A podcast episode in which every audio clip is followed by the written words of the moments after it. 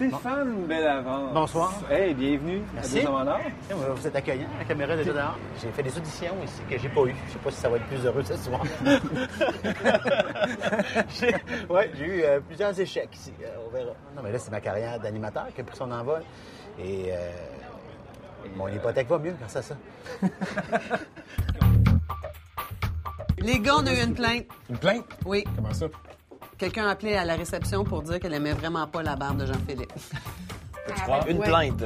C'est Une plainte plainte depuis de le début de la saison. C'est ma barbe. C'est ta barbe. drôle quand même. Mais cette dame-là, je, je, veux- je sais pas quoi vous dire, madame. Je, je- c'est juste une barbe.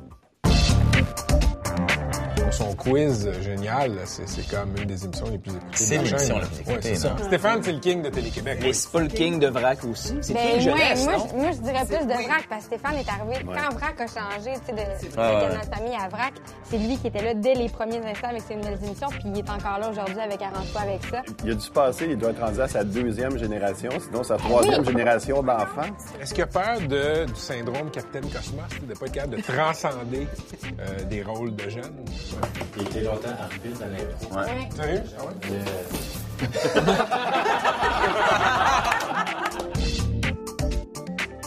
Michel Ouimet, journaliste à la presse, euh, vient, revient en fait d'un périple euh, au Liban euh, pendant 11 jours justement, puis elle, va sortir une panoplie de textes sur les réfugiés syriens, entre autres, cette semaine.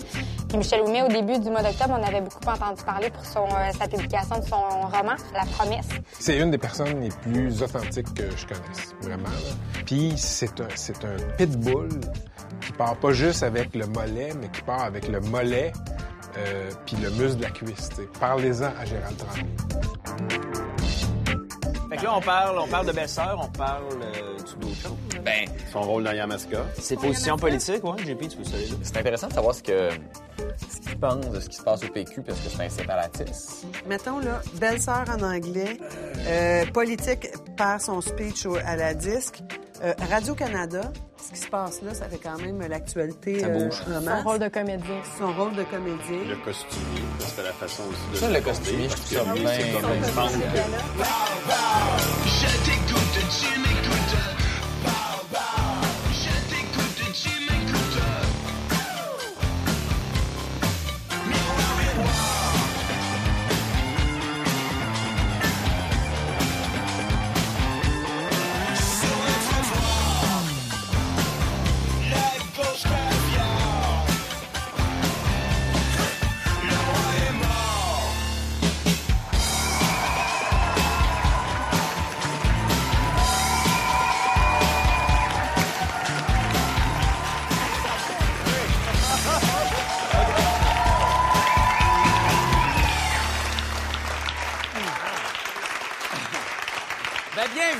Hommes en Or. Quel bel accueil, quand même, hein? Grosse semaine, on a appris que euh, Pierre-Carl Pelado et Justin II vont s'épouser. Oui, cette ben semaine, oui, ben en oui. Euh, D'ailleurs, François Legault euh, veut que Julie soit placée dans une fiducie sans droit de regard. C'est, euh, j'ai appris ça cette semaine. En tout cas, à la place de M. Legault, personnellement, j'achèterais pas mon tuxedo tout de suite parce que c'est lui qui a appelé Julie Snyder la femme de quelqu'un d'autre. Ouais, je, je vais dire comme François Legault a déjà dit à sa propre femme, ta gueule. Tu sais? Ça, c'est vraiment triste. Radio-Canada qui va se débarrasser, Ouais. au nom de l'austérité, de tous ses costumes. Ouais. Mais en même temps, je me dis comme, ça il me semble que ça serait meilleur l'auberge du chien noir si tout le monde était en bobette. C'est moi ou Non, mais Vincent, il... ah, faut que tu regardes. C'est le, pas- ouais. le chien, il l'est, lui. Ouais. Euh, bon, euh, en terminant, hein, quelque chose qui a choqué Ouais. beaucoup de monde euh, cette semaine, Philippe Couillard était là en Islande et euh, il a fait un discours dans lequel il a choisi de ne pas parler français. Mais là, euh, il me semble que c'est pas un gros scandale. Là. Je veux dire, Yves Hein? Bolduc, il, il parle même pas en français quand il parle en français. Fait que, tu sais, c'est pas... Euh, Monsieur Couillard, Monsieur non, Couillard, à sa défense, hein, s'est expliqué. Et qu'est-ce qu'il a dit? Hein? hein? T'es avec moi? Oui? Non, je suis là. La, la défense de Monsieur Couillard. Ouais. Ce qu'il a dit, c'est qu'au Québec- c'est que partout dans le monde, on sait qu'au Québec, c'est francophone. Hein? Partout dans le monde, on sait qu'au Québec, c'est francophone. Oui. Voyons donc. Je pense qu'à Westmount, ils le savent même pas. Nos invités cette semaine. Il fait du Broadway avec du Tremblay. Le metteur en scène des Belles Sœurs de Musical, René Lechassé. C'est une spécialiste des points chauds, mais elle n'a pas foi aux yeux de la journaliste Michel Ouimet. Pour nous parler des dessous de l'histoire du Québec, la réalisatrice et auteure Anne Deléan. Et, et quand vient le temps de s'arranger avec ça, il est génial. Stéphane Delavance en trip à trois.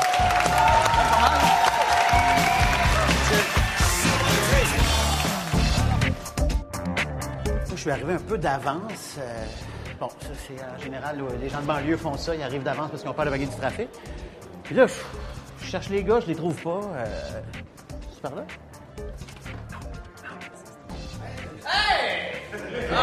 On pratiquait notre monologue d'ouverture, là. Et on tombait dans les agréables à ce moment-là. Vous pratiquez, OK, vous le pratiquez d'avance. Bienvenue à Deux Hommes en Or.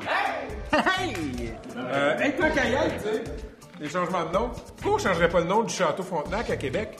Tu sais, le château Alain Côté, par exemple. Oh, je te dire pourquoi, mais parce que le but était pas bon. non, mais tant qu'à baptiser le pont du nom d'un grand disparu, je propose qu'on l'appelle le pont Radio-Canada.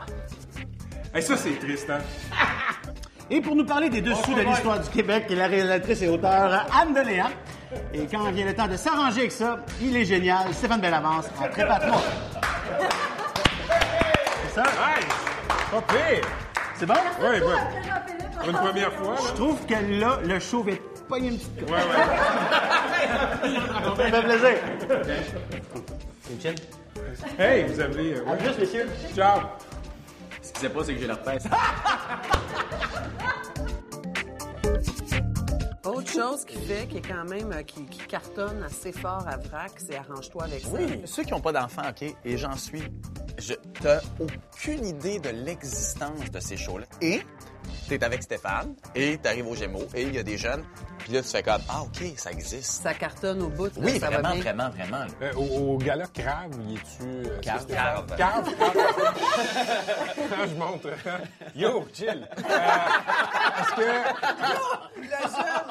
Yo, le jeune! Et toi, le jeune, chill! Le gala Crave! Le gala Crave!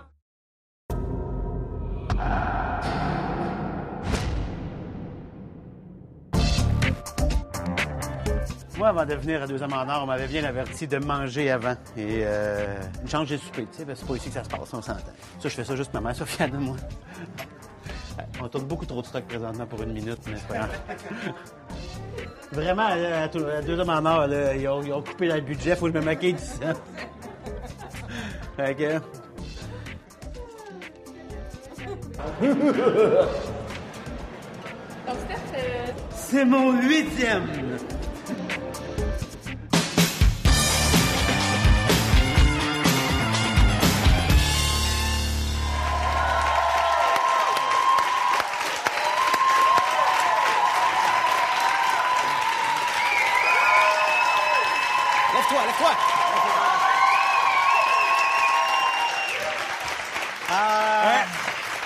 Stéphane Bellavance, bienvenue à Deux Hommes en Or. Mais merci de Hey, l'invitation. tu, tu plais à tous les publics, même euh, le public qui euh, est en âge de boire de l'alcool. Ben oui, tout à fait. Hey Stéphane, tu es une emblème de la télévision jeunesse. D'ailleurs, bravo aux Gémeaux cette Ouais. année pour Génial et arrange-toi avec ça. Un Gémeaux pour chacune des émissions. Ben, merci, merci beaucoup, merci, merci. Pas pire que ça dans la vie. Non, non. On parle de bonne, on parle d'une bonne journée là, parce que les deux, mes deux réalisateurs ont aussi gagné euh, pour ces émissions-là. Génial avait gagné. Ça a été une bonne journée. On aime ça. Écoute, ça fait une quinzaine d'années que tu Mhm. es un modèle pour les jeunes parce que tu as été euh, la, la- la première tête d'affiche de VRAC. Quand on est une vedette pour les jeunes, qu'est-ce qu'on peut plus faire dans la vie? Ben, il y a- c'est- Comme prendre Non, un verre de mais- vin de non, non, mais en public, je veux dire. non, mais pour, vrai, prendre un verre d'alcool dans une émission de télé, c'est récent que je l'assume. Ouais. Ah oui? Oui, j'ai euh, j'ai- j'ai été fumeur longtemps et ça, ça, c'est- pendant cette période d'animateur jeunesse, et ça a créé de réels problèmes dans ma vie de fumeur. Je voulais pas que les jeunes me voient avec une cigarette ou un paquet de cigarettes dans, dans les poches. Ou, tu sais, ça m'est même déjà arrivé dans un, dans un lieu public qu'un jeune me voit qu'un paquet de cigarettes puis qui m'a carrément... euh, T'es Ça marche pas, hein. là. Ben oui. OK. Euh, OK. mais on disait justement 15 ans de, de- d'émission jeunesse, mais euh, Dude, comment tu restes cool dans la vie à travers 15 ans? Ben, Yo. Pour répondre très sérieusement, Ouais. j'ai éliminé toutes les dudes, Ah oui? yo. Mais est-ce que tu as commencé avec des affaires comme ça? Oui, ben oui, parce que les premiers textes qu'on m'a écrits, qui étaient écrits par quelqu'un que vous connaissez bien, là, qui fait partie de votre équipe, là, M. Pierre-Louis Labelle. Ah oui, on va le renvoyer immédiatement. Non, mais, euh, non, mais au début, c'était... non, mais, C'est euh, lui qui faisait les textes. Oui, oui, oui. Il, OK. était- ouais, OK. puis il- il- il voulait bien faire, là, mais il nous mettait des mots de jeunes. dans- Ouais, dans- ouais, ouais. Puis on était là, hey, yo, les jeunes, c'est style aujourd'hui, vrac. Et le, Il y a eu, il y a eu des désabonnements? ben, le premier courriel que j'ai lu Ouais. sur, ma, une de mes- sur moi, Ouais. d'un jeune qui m'a. À, cette- époque-là, il fallait se faire imprimer. là. C'était genre, c'est vraiment bon, vrac, sauf le personnage de Fred. Ça, c'était mon personnage. Pouvez-vous me sortir ça de là le plus rapidement possible? Vrai? Là, j'étais là, ah, OK. Mais pour vrai, en lisant ce courriel-là, j'ai fait. Ah, OK, c'est terminé. Les yo, hey, dude, chill. Euh, parce que j'ai aucun talent là-dedans et je me, je me suis mis à leur parler comme je vous parle présentement, le plus sincèrement du monde. Puis je me dis, ben, j'ose espérer penser que c'est pour ça que ça dure. Bon, il y a VRAC, mais il y a Télé-Québec aussi, le quiz génial Oui. que tu fais avec... Qui euh, n'est pas une émission jeunesse. Non, Ben. mais il y a beaucoup de jeunes qui écoutent Génial avec familial. Martin Carly. Ouais. Euh, et, et- et bref, grosse cote d'écoute pour Télé-Québec. Ouais. On va montrer un segment qui va être Ah, ben, diffusé à Génial bientôt. Pour la grande majorité d'entre nous, la mort est une grande inconnue qui revêt une grande part de mystère. Et bien des mythes entourent le travail des embaumeurs. C'est aujourd'hui qu'on tire ça au clair. Au cégep Rosemont, dans le département de thanatologie. Évidemment, il nous faut un corps. Et comme c'est moi qui dois expliquer ce qui se produit, ben, c'est Stéphane qui doit donner son corps à la science, littéralement. T'es-tu euh, Ouais. t'es-tu en- t'es-tu encore embaumé à l'heure où on se parle? Euh, non, non, euh, non, pas au moment où on se parle. D'ailleurs, euh, je, c'est- c'est- c'est- je regarde ça puis je me rends compte à quel point tourner cette émission-là me fait rencontrer des, des, par- des gens absolument extraordinaires, me fait visiter des lieux. Hey, moi et Martin, on n'était pas bien, là. non, hein? Ben, pourquoi? lieu-là- Parce que c'est parce que c'est la mort. Oui, puis tu sais, le gars qui était là, il était vraiment gentil, puis c'est un, un thanatologue de métier qui a décidé de donner de son temps. Financièrement, il n'a pas besoin d'enseigner, mais il le fait par passion. Puis ils sont passionnés de ça, puis là, ils parlent de ça comme si c'était. À un moment donné, il sort l'aiguille qui, qui sert à vider. Tu sais, tu fais, wow! Puis là, ça, c'est la table, elle est un peu penchée parce qu'il faut que ça s'écoule. Puis ça, ah, c'est comme, c'est, c'est- il y a une odeur de formol, tu sais. Puis en même temps, ben, on va tous passer là-dessus éventuellement. tous. euh, on va Ouais. tous passer là. Puis quand, pour rentrer là, tu passes à côté du frigo. Le frigo étant le, lieu où ils gardent euh, les futurs examens de ceux qui étudient là-dedans, là, tu sais, euh, sont là. C'est pas des yogos. Non, c'est pas des. Ben, pe- peut-être un peu. Il y a peut-être un peu de fermentation. Donc, euh, non, ben, tu- mais je pense à ça, mais je pense à une mine à, à Montréal qu'on est allé visiter où on a fait exploser 80 000 tonnes de roches.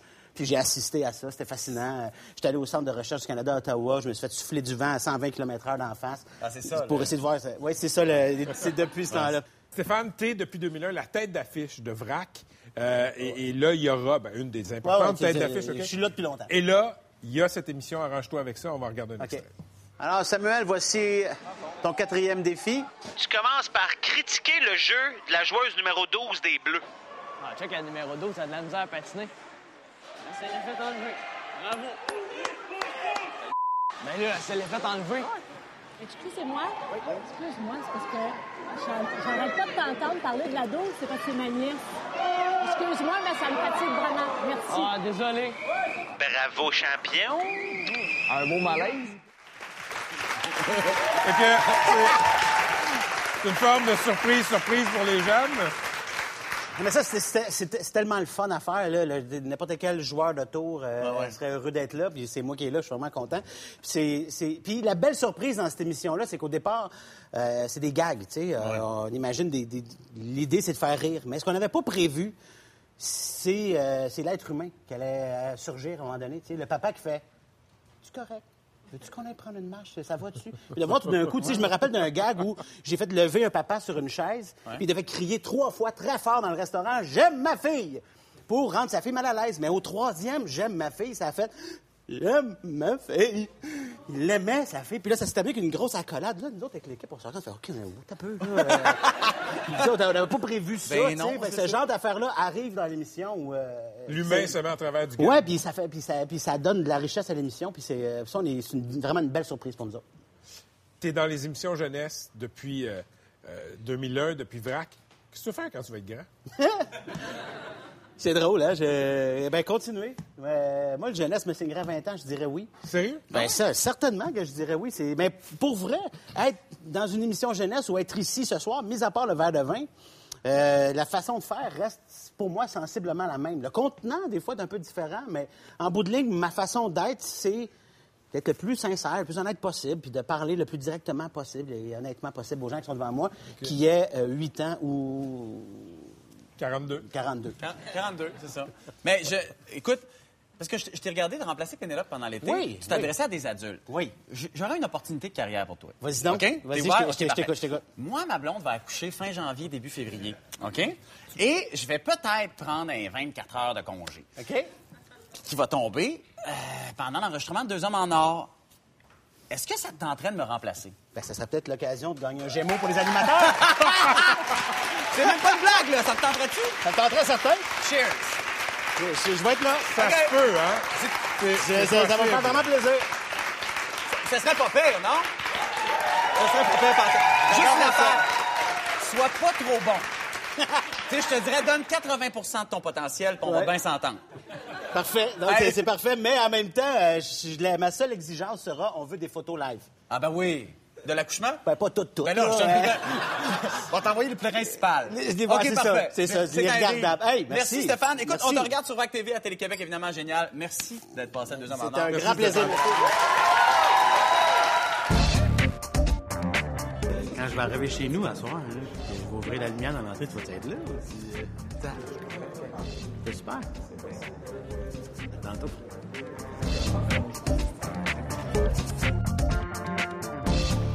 Bon, René Chassé, moi, je- j'ai fait mon coming out. RRC. J'ai- J'ai euh, j'ai un crush dessus, artistiquement C'est parlant. vrai? Je trouve que c'est un artiste euh, Complet. complet, authentique, un invité généreux. La version belle-sœur anglophone vient d'être présentée Ouais. au mois d'octobre. Il y a des supplémentaires annoncés là, donc jusqu'au 19 novembre. Puis là, il vise euh, Broadway. Je t'écoute, tu m'écoutes. Je t'écoute, tu m'écoutes.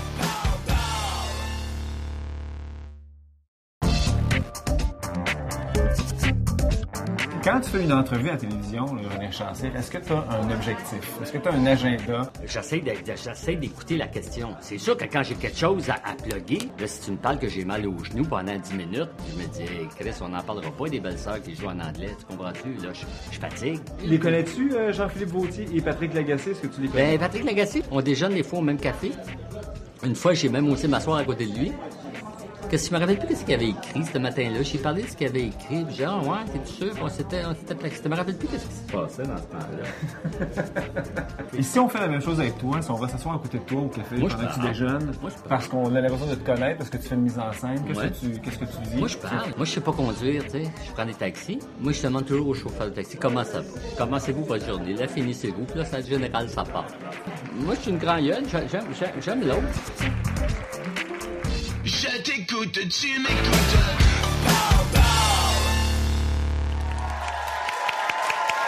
René Richard.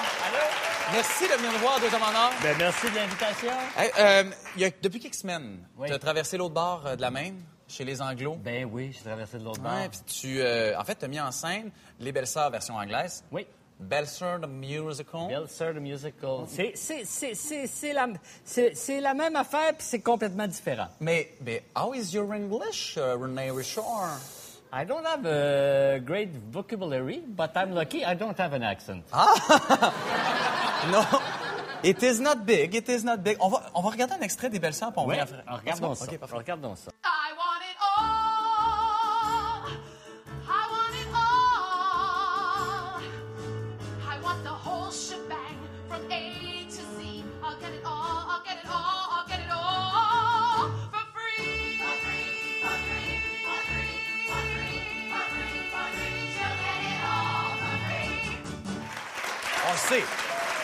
Michel Tremblay, musique de Daniel Bélanger. Oui. Mais Oui. j'ai appris que vous avez changé la fin des Belles Sœurs un petit peu. Ben, ça a tout, il y a bien des affaires qui ont changé. Vous l'avez comme mis boblé un peu? Ben, regarde, c'est parce que, tu sais, c'est pas fait pour la sensibilité francophone. J'oserais te dire, c'est comme la différence entre un disque de Céline Dion en français Ouais. et un disque de Céline... Tu sais, en français, on lui demande la retenue, la nuance, de chanter sur le souffle, d'avoir du sens. En, en anglais, ah ouais, ils poussent l'organe, puis Ah ouais? la note, puis performent. Donc, les Américains demandent quelque chose, comment je pourrais dire ça? Une- Il s'agissait pour moi de ne pas dénaturer l'esprit Ben, des belles-sœurs, tu comprends-tu? Mais eux, là, quand ils s'en vont, il faut que ça soit réglé. Il faut qu'il y ait une notion d'espoir. Autant nous autres, on veut rester avec des questions. Eux voulaient, comme, tenaient à ce que ça ouvre sur, non pas une réconciliation, mais une promesse de quelque Ben, chose, un espoir. Parce que c'est la fin des belles-sœurs. Germaine a fini toute seule dans la pièce, hein, un peu comme pas d'amis. C'est un peu triste. Ben Puis oui, il me semble que la triste, fin est très importante pour l'œuvre au complet. Oui. Mais là, vous l'avez un peu... Whoop! Ben oui, on l'a whoop. Mais c'est c'est pas un petit scandale de changer une fin d'un classique de même? Ben non, je veux dire, le Non. théâtre est un art vivant. Il se doit, on l'a fait. Si, si Michel Tremblay avait fait une permanente en disant, euh, tu ça n'a pas de bon Ouais. sens. Il en, Il a pas fait, frisé. il en a fait une petite. Ah oui? Ben oui, sur le coup, quand il a vu ça, il a fait Hé, wow, attends une minute, que c'est ça? Mais tout à coup, il s'y est habitué. Ça dénature pas l'œuvre, ça ouvre sur autre chose. Comme je te dis, c'est que si- sinon, une simple traduction ne suffisait pas. OK. On s'est fait dire par tout le monde qui était venu voir, vous avez quelque chose dans les mains d'absolument formidable, mais faut, ça commence par du théâtre. Ben non, un musical, en anglais, ça commence par une chanson. Faut qu'il y ait un numéro de production. faut que le personnage chante plus souvent. faut qu'il y ait plus de musique. faut qu'il y ait moins de théâtre. Fait, qu'il ne s'agit pas d'établir une recette, mais d'établir des de correspondre, si tu veux, à, de- à des conventions sans dénaturer l'esprit. Ben, justement. Cette fin-là, elle dénaturait pas l'esprit. Elle, elle- elle- elle fait juste ouvrir sur quelque chose d'autre. Puis est-ce qu'il reste... Est-ce qu'on est capable encore de voir que Belle Sœur, the musical, Hmm. c'est... Il y a une nature québécoise Oui. là-dedans. Oui, bien, premièrement, premièrement c'était encore Mme Lauzon, Mme Ouais. Ouimet, mon. Dieu, Linda. Puis, non, non, c'est pas Lauzon, puis c'est pas Ah ouais. Ouimet. C'est Mme Madame Ouimet, puis Linda, where are you? Puis, euh, Ah c'est- ouais. Oui, oui. C'est- Non, non, c'est... c'est- ben, en même temps, c'est étonnant qu'on se pose cette question-là, parce que, mettons, une pièce de Tchekhov, il s'appelle Alexanovitch, on l'appelle pas euh, euh, Roger, Ouais, mais en même ça se temps- passe ici. mais en même temps- Puis pourtant, il parle français, il dit « Hey, où vas-tu, Nikolai Alexanovitch? » On- Mais- On, on mais- fait pas que c'est ça. Tu parlais des Américains tantôt. On s'en va-tu à Broadway pour vrai avec ça? On s'en va. Ah! Où? Je peux t'annoncer qu'on s'en va. C'est je finis ma phrase. Ah Dans oui. le sens que ce que je veux dire, c'est on s'en va. On- vous le savez, là. Ça marche. OK. Avec euh, Sainte-Carmen de la Maine, Ah à la ouais, donc. 10. Ah ouais, donc. Vous avez gagné deux Félix. Oui. Bon. Deux Félix. Hey, deux Félix. Mais, bon, album de l'année, euh, spectacle de l'année. Et, euh, durant la cérémonie, tu as eu, je dirais, le seul discours un tant soit peu politique. Oui. On l'écoute. L'histoire de Sainte-Carmen raconte le combat d'une chanteuse western qui, voyant la Maine s'endormir, sombrer et disparaître, décide de chanter que la Maine a le droit d'exister, qu'il faut juste l'aider à s'en rendre compte. Nos 90 représentations à travers le Québec nous ont permis de dire et de chanter que le Québec a le droit d'exister, qu'il faut juste nous, les artistes, l'aider à s'en rendre compte. Merci et bonne soirée. Écoute, ce qu'on a vu là, là, est-ce que c'était une manifestation pour la sauvegarde du costumier de Radio-Canada? Non, non, non. J'étais content. Je suis content. Ils m'ont tous parlé de mon veston, Mais plus que de ce que je disais. Là, je suis content. Mais là, on va en parler de ce que tu disais. Ah ouais, ben, on va le crever, l'abcès. De quoi on se rend compte, les Québécois? De quoi faut se rendre compte, les Québécois? Ben, qu'on est, est en train de mourir. Hein? Qu'on n'est pas loin d'être mort, qu'on est des, des Cajuns de l'an 2000, que, ça, c'est- que notre culture, c'est effrayant, que ça s'en va. Moi, je suis très, moi, je suis quelqu'un de très, très optimiste. Mais là, depuis quelque temps, j'ai de la misère. Je trouve ça dur. Je Qu'est-ce trouve qui dur, pas- depuis quelque temps? Ben, je sais pas. J'ai l'impression que notre. La, présence de la langue française qui s'en que je, sens de plus en plus menacée, de moins en moins présente. Euh, euh, euh, no- notre rapport à la culture est différent. Il faut, il faut qu'un artiste s'en aille outre-mer pour être reconnu. On, on revient encore à Félix Leclerc. Tu comprends-tu? Ouais. On revient. Toute cette notion-là, je me dis, il y a quelque chose qui me fait peur. Il y a quelque chose qui. C'est pour ça que je me dis, nous, les artistes, faut... dans cette pièce-là, c'est ça qu'a fait Carmen. Avouez, tout le monde est en train de s'endormir, la gang de Soulon, la rue Saint-Laurent. Puis elle dit, elle décide de les réveiller. En se disant, c'est ça mon rôle, il faut que je les réveille. Puis il y a quelqu'un qui dit, ben, Chris, si t'es réveillé, une fois qu'ils vont te réveiller, ils vont sortir du bar. Pour qui tu vas chanter? Tu comprends-tu? Donc, Ah il y a tout un discours économique qui vient freiner ces élans. Mais là, moi, je me disais, c'est à ça qu'on a servi en faisant ce show-là. En disant au monde, on a le droit d'exister, il faut juste l'aider à s'en rendre compte, à regarder cette formidable histoire, à regarder le talent qu'on a, à regarder cette langue-là. Il faut continuer à la porter avec le plus de force possible. Aux dernières élections, Oui. tu avais appuyé Lorraine Pintal, qui se présentait Oui. pour le PQ. Oui. Mais pourquoi? René Richard Cyr, il se présente pas en politique s'il y a une flamme? Oh. Surtout s'il vient de Whoop, il vient de pogner quelque chose, là. Ben, Oh, ben, parce que c'est pas ça sa job. Parce Ben, que... en même temps, je veux dire, Madame Pintal, je pense pas que c'était ça sa job. Moi, je le sais, mais je suis peut-être pas porté. Non, je suis pas cette. Ouf, oh. Non, mais je me sers de mon métier pour, pour dire ce que je pense. Je suis pas sûr. Oh! Ils, m'ont pas appelé. euh, Non, jamais d'offre. Ja- Jamais d'offre. Non. Mais sais-tu, c'est, c'est- c'est l'édu- c'est- tout ça passe par l'éducation. C'est-à-dire que je reviens à ta question de qu'est-ce qui te fait peur. Ouais. C'est que je me dis, la priorité, c'est l'éducation. La deuxième priorité, c'est l'éducation. La troisième priorité, c'est l'éducation. La santé va être meilleure, l'économie va être meilleure, la culture va être meilleure, tout va être meilleur. Les- il va y avoir moins de crimes, il va y avoir moins de tout, il va y avoir, mo- il va y avoir plus de tout. Puis c'est l'éducation, l'éducation, l'éducation. On parlait du costumier de Radio-Canada tantôt. Oui. René Richard Cyr a quand même vécu, je pense, les belles années de Radio-Canada. Il en pense quoi de ce qui se passe avec les Euh, C'est ça dis, ça fait partie de cette même débâcle-là. Ça fait partie de ce même. euh, Le passé n'existe pas, c'est la même affaire que le pont Champlain, c'est la même affaire que tout ça. C'est comme si on balaye tout en arrière. On, on- on est juste dans l'instant présent, on, puis même dans le moment d'après, on voit pas, on regarde pas, on, on le sait plus. À un moment donné, on le saura plus. C'est un danger. Ben, pas un- Moi, des fois, je me dis, on n'est pas en train de disparaître, on est disparu. Bye bye, c'est fini, oublie ça. Mais là, je me dis, mais non, voyons donc. Voyons donc. On peut pas se laisser là-dessus. Va scène, dis que non, on a le droit d'exister, qu'il faut se battre. M- Notre unicité, va, notre singularité va nous permettre de dire, de continuer à exister. Ben, on va continuer à exister avec Ah, René voir, j'aurais Et jusqu'au 16 novembre pour voir Belle Sœur de Musical. Ouais, venez voir, c'est de l'autre Merci. côté, c'est en anglais, mais on comprend. Ben ouais. Tu sais, écoute, euh, tous les prix qu'elle a eu, prix des- des- du concours canadien de journalisme, là, Judith Jasmin, je pense, c'est, c'est- elle- elle a tout eu. C'est comme une vraie personne. Et c'est une vraie personne. Vraiment. Ça m'intéresse, moi. Aucune, au- aucune once de prétention. Vraiment. Ben, c'est la pratique noble, c'est la pratique ennoblie du journalisme. Je t'écoute, tu m'écoutes. Je t'écoute, tu m'écoutes. Désolé, Sophie, moi. là, mais c'est... c'est- Tu veux-tu qu'on aille? Parce que, eh, oui, on va s'en Je aller. Je, oui. je, je, je préfère t'en parler pour pas te perturber. Mais demain, j'ai un texte, une chronique où, euh, qui va être publié demain. Ils vont jouer super gros. Moi, je capote, là, sur, euh, à cause du hashtag, là, puis du viol. Oui, oui, Je OK. parle euh, Parfait. de ce qui m'est arrivé.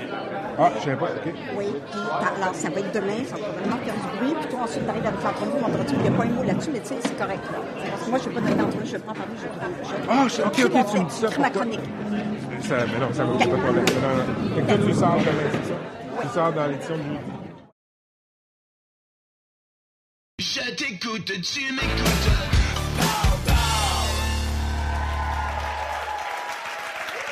Michel Ouimet, journaliste à la presse et désormais romancière. Bienvenue à Deux Hommes en Or. Merci. Donc, avant de commencer l'entrevue, on faire une déclaration d'intérêt. Donc, on travaille ensemble. Oui. Et on se voit parfois même dans le civil. Eh oui. La déclaration est faite, les gens savent. Donc, tu reviens de reportage au Liban. Michel, qu'est-ce que tu faisais au Liban? La grosse histoire de ce temps-là, il me semble que c'est à côté, en série. euh? Oui, oui, mais ce n'est plus à l'âme en série. C'est devenu beaucoup trop dangereux. Moi, j'ai été deux fois du côté rebelle et je, je n'y retournerai pas dans les conditions actuelles. OK, là. attends une minute. Toi, tu as fait plein de lieux dangereux et toi, tu trouves que la série s'est rendue Oui. trop dangereuse? Mais J'ai jamais vu ça de ma carrière, un endroit, la série rebelle, d'ailleurs la FP le dit. D'habitude, dans un pays en guerre, il y a toujours un endroit, une poche où c'est possible de travailler, qui est relativement sécuritaire. Mais là, il n'y en a plus en série rebelle. Et du côté de Bachar al-Assad, j'ai demandé deux fois des visas et les deux fois, ils ont été refusés. Alors, j'ai été au Liban. La presse envoie au Moyen-Orient, OK? On est ici dans notre coin du monde confortable. À quoi ça sert de publier des histoires ici sur une réalité qui se passe là-bas? Qu'est-ce que ça change pour ces gens-là? Mais je pense que ça conscientise les gens. Il faut, regarde, là, maintenant, on peut plus aller en Syrie rebelle, c'est impossible. Alors, qui va nous dire que Bachar al-Assad continue d'envoyer des barils bourrés Ouais. de chlore et puis qui tue la population civile, puis qui se fait des massacres et que aussi les rebelles, ils gênent pas eux aussi pour euh, tuer des gens. Et, euh, et- et s'il y a personne pour témoigner, je pense que c'est un drame parce qu'il faut sensibiliser les gens. D'où la nécessité d'y aller. Mais je me mets à la place de ces gens-là. Par exemple, dans la série qui commence demain dans la presse, tu racontes l'histoire d'une femme qui attend son mari qui a été kidnappé hein, euh, au Liban euh, par une des factions qui, est sur le terrain en Syrie. Et, et- et là, c'est une histoire touchante, mais je me mets à la place de ces gens-là. Ils te parlent à toi qui publie ici, à Montréal, loin de leur réalité. Pourquoi ils te parlent? Puis qu'est-ce que ça change dans leur vie? Mais premièrement, ils sont tellement désespérés, ils ont besoin de parler. Peu importe, je pense qu'ils parleraient à une roche ou à un mur. Ils ont un besoin immense de parler. Et euh, bon, c'est sûr que mon article n'aura pas d'influence sur le gouvernement euh, libanais ou sur euh, les groupes euh, djihadistes qui les ont kidnappés. Mais juste ne serait-ce que de raconter cette histoire-là, de la sortir du Liban, de savoir que 30 soldats libanais qui ont été kidnappés par des djihadistes, le Front al-Nusra et l'État islamique, et qui menacent de les décapiter. Ils en ont déjà décapité deux, puis ils ont tiré un troisième, une balle dans la tête. C'est une grosse histoire au Liban, et je pense que c'est intéressant aussi pour le public ici, au Québec, d'être au courant de ces tensions-là. D'ailleurs, le Canada est impliqué puisqu'il a décidé de faire partie de la coalition qui se bat contre les islamistes. Fabrice de Pierrebourg, notre collègue de la presse, qui, qui- qui a écrit sur les, sur les extrémistes, sur les islamistes, qui, qui soient ici à Montréal ou ailleurs, nous a dit que depuis l'élection du gouvernement conservateur, que des positions très différentes dans sa politique étrangère, les islamistes haïssent davantage le Canada. Est-ce que toi, tu as remarqué ça? Je pense qu'ils haïssent davantage le Canada depuis que le Canada a décidé de faire partie de la coalition. Et je pense que les journalistes canadiens sont peut-être plus à risque s'ils sont dans les zones où il y a des islamistes parce qu'on est kidnappable et euh, parce qu'ils sont fâchés contre le Canada, parce que le Canada les bombarde. Alors c'est sûr que le Canada et les ressortissants canadiens sont désormais euh, ciblés davantage que si le Canada avait décidé de ne pas faire partie de la coalition. Est-ce que tu as, côtoyé ces islamistes en Afghanistan? Parce qu'il faut le dire, tu es allé en Afghanistan avant la chute du régime des talibans. Oui. tu es allé en Syrie. C'est-tu possible, au final, d'avoir un dialogue avec ces gens-là? Dialogue. C'est intéressant de savoir ce qu'ils pensent. J'ai fait des entrevues avec les talibans. C'est important, je crois, qu'on comprenne comment ils pensent, comment ils voient leur vision du monde, puisque le Canada était en guerre contre l'Afghanistan. C'est intéressant aussi, euh, quand j'étais en Afghanistan, j'ai fait des entrevues, euh, pas en Afghanistan, mais en Syrie, avec euh, des islamistes. Et euh, Premièrement, jamais ils vont serrer la main d'une femme. Il fallait que je sois voilée le plus possible.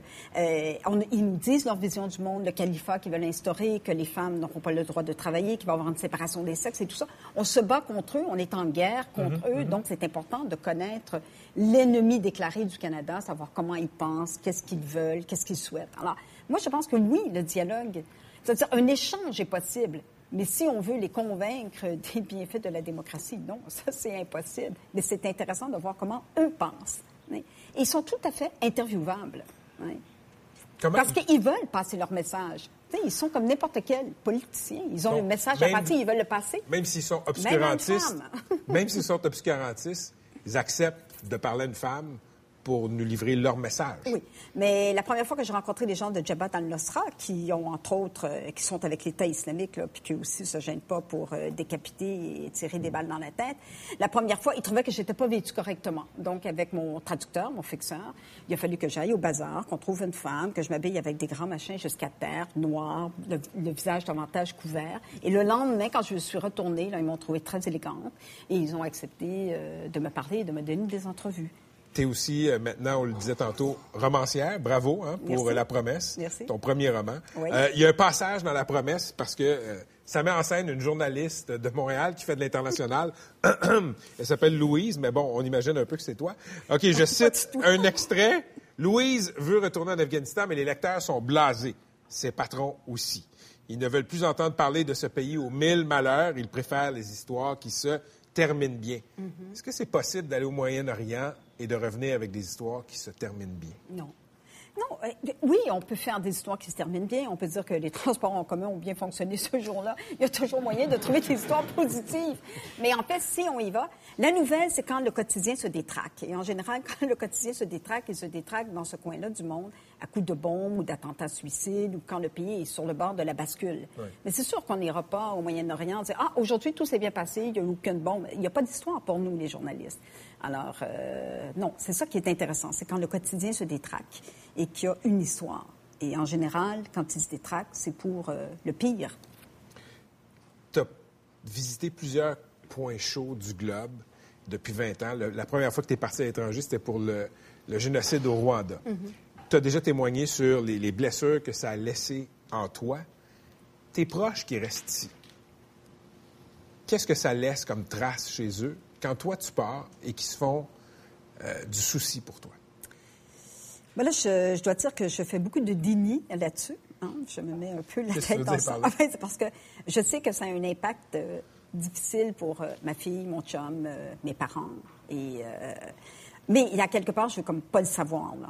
Parce que c'est, pour moi, c'est comme non négociable. Je veux partir à l'étranger et je sais qu'il y a des risques, certains risques liés à ces voyages-là. Je sais que mes proches sont inquiets.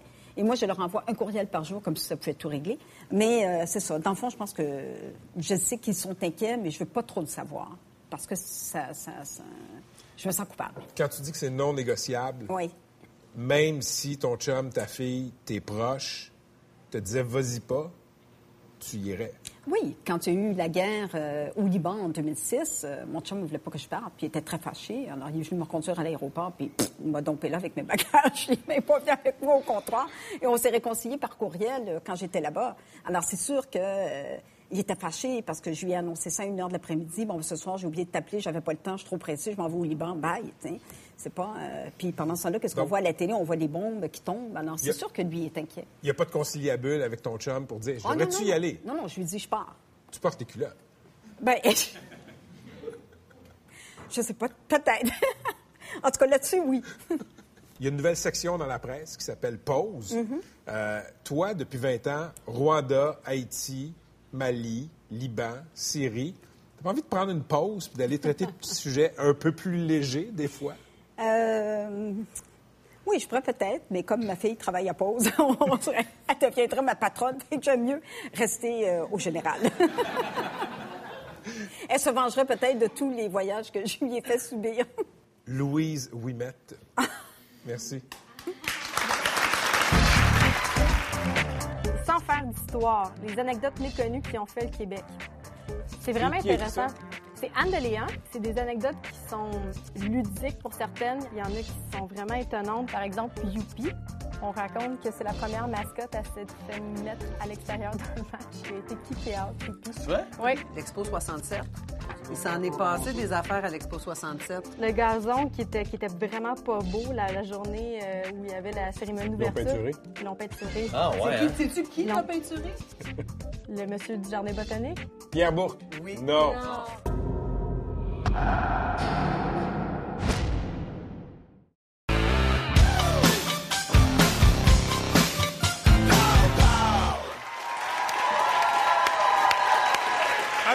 Bienvenue à Deux Hommes en Or. Tu es l'auteur de Sans faire d'histoire, qui est un peu, si j'ai bien compris le principe, c'est les coulisses des grandes et petites histoires du Québec. Exactement. Donc, c'est les, les faits méconnus qui ont rapport à des grands événements qui ont eu lieu au Québec. OK. Bon, on va y aller. On y va tout exemple concret? Parce qu'écoute, je, je l'ai feuilleté. Oui. Vraiment, il y a beaucoup de stock. Mais on y va avec l'Expo 67 parce que ça, c'est un des chapitres qui est plus marquant là-dedans. Oui, donc ben, il s'est passé plein de choses Ouais. pendant l'Expo 67. Euh, donc, il y a certains détails, comme par exemple, euh, ils, ont, ils ont fait des recherches et ils se sont rendus compte, euh, en parlant avec les autres expos universelles, que souvent, il y avait plusieurs enfants qui se perdaient. Donc, ils ont estimé à peu près à 7200 le potentiel d'enfants qui allaient se perdre pendant l'Expo 67 avant. Donc, ils ont mis en place un système de garde avec des moniteurs, des infirmières, des tableaux euh, électroniques, donc ce qui était une nouveauté euh, pour afficher le nom des parents, puis tout ça, pour qu'ils viennent chercher les enfants perdus. Mais ils se sont fait avertir aussi du même, du même coup euh, que souvent les, les parents appréciaient beaucoup ce service-là, donc ils perdaient leurs enfants à l'entrée mais ça, c'est- et les récupéraient. Il euh, le fin. vraiment comme un service de garde. Exactement. Pas, pas- pas à 7 par jour. Non, c'est ça. C'est dingue, c'est des choses qu'on sait pas. Non, et, et dans la même, juste pour faire une petite parenthèse, mais dans la même recherche, ils ont trouvé qu'après les enfants, les gens qui, étaient le, qui avaient le plus de potentiel de se perdre, c'était les belles-mères. Donc, euh, voilà. J'ai j'ai ri, mais c'est nerveux. C'est Euh, vrai? OK, bon. Anne, on avait tous pas. euh, on était tous pas nés en 67, ou Non. presque. Oui. Il y en a- il y en a quelques-uns ici. Je veux qu'on regarde un peu ça- à quoi ça ressemblait l'accueil spontané des, euh, des hôtesses à Expo 67. Pourriez-vous me dire, s'il vous plaît, où se trouve le pavillon L'homme et la santé et l'homme et la cité? Oui. Vous marcherez ici toute droite et au coin, vous tournez à droite. Et vous verrez un tour en bois et c'est l'homme et la communauté. Et juste à côté, c'est l'homme et la santé. Merci, mademoiselle. De rien.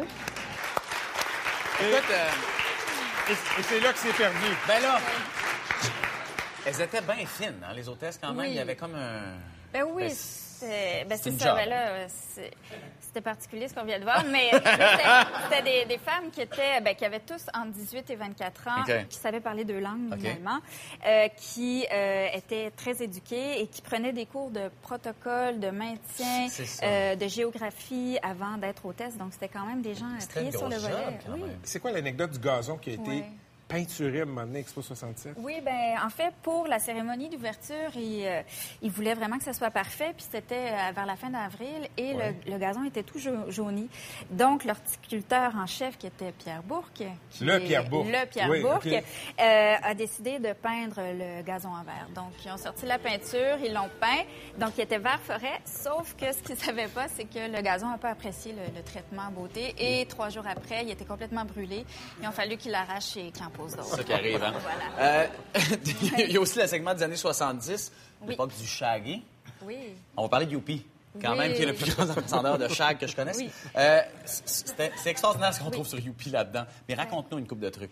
Bien, premièrement, Youpi, euh, la, la mascotte a été, la maquette de la mascotte a été faite par les adjoints euh, de Jim Henson qui a fait Ah. Sesame Street. Oui, OK. Donc, c'est quand même. Le père voilà. de Big Bird et compagnie. Exactement. Ouais, ouais. Et c'est la- et Youpi a jamais changé d'apparence à part les costumes euh, depuis, euh, depuis qu'il est Youpi, finalement. Oui, Euh, ça a été aussi, je pense, euh, le- la seule mascotte où la première à s'être faite expulser d'un match. Oui.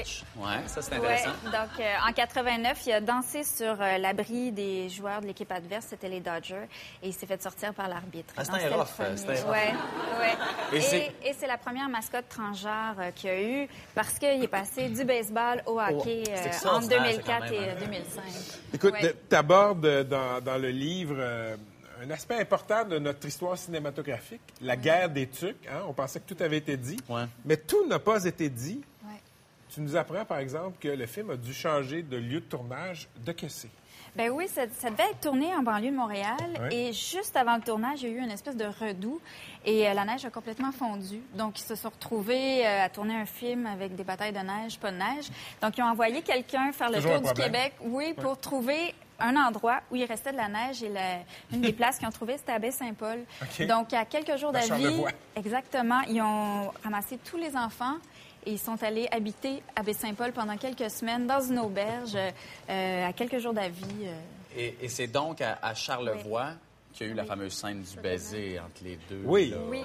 Tout, oui, tout, qui n'était pas au scénario, C'est vrai? qui était un ajout d'André Melançon. Donc, quand il a vu la scène, il s'est dit, ben, ça serait le fun qu'il y ait un bec. Donc, quand ils, sont, euh, quand ils ont amené les enfants euh, pour euh, faire la scène, il faisait très froid, c'était la nuit. Il y avait juste les deux enfants, donc il n'y avait pas les autres personnages. Puis, ils leur ont expliqué ce qui allait se passer. Puis, au départ, ils ne voulaient pas. Ben, il y avait 10, 11 ans. Ils se sont dit, on va se faire niaiser par les autres. Ça ne peut pas sûr. se passer comme ça. Euh, puis, finalement, ils ont négocié qu'ils n'allaient pas le dire jusqu'à la première. Donc, Jusqu'à la première du film. oui. Donc, Ah. les autres, euh, les autres comédiens euh, qui étaient leurs amis, ben, ils l'ont vu à la première qu'il y Et avait un c'est bec. c'est ce qui a Oui. donné la plus belle Ben, scène du Oui. Ben oui. Et il y a une anecdote que j'ai pas pu mettre dans le livre parce que ça rentrait est? pas. Euh, le chien, quand il meurt à la fin, euh, ben, c'est Ah, pas c'est- ben, c'est le vrai chien. ils, ont, ils ont fait venir de New York une espèce de, de postiche de chien.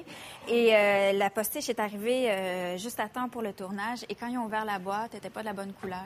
Donc, ils se sont mis à la peindre et C'est tout. encore Pierre Bouc qui a fait ça? Ah, ben non. et euh, mis, En euh, catastrophe à la fin. Exactement. Et comme c'est- c'était vers la fin du tournage, ben, il faisait chaud, euh, donc il y avait de la neige qui fondait, donc le maquillage commençait à, à couler partout. Donc voilà. Ça, c'est cute. ça. Merci, Anne. histoire-là. Écoute, euh, si vous voulez en apprendre encore plus, parce qu'il y en a une tonne d'anecdotes là-dedans, vous achetez sans faire d'histoire. Merci, Anne Deléan, d'être venue nous voir. Merci beaucoup. C'est déjà terminé pour nous. On remercie évidemment tous nos invités ce soir. On remercie les gens qui étaient assis sur place. Si vous voulez venir à l'émission la semaine prochaine, publiccible.com. Et la semaine prochaine, un de nos invités, Sugar Sammy. À la semaine prochaine, tout le monde.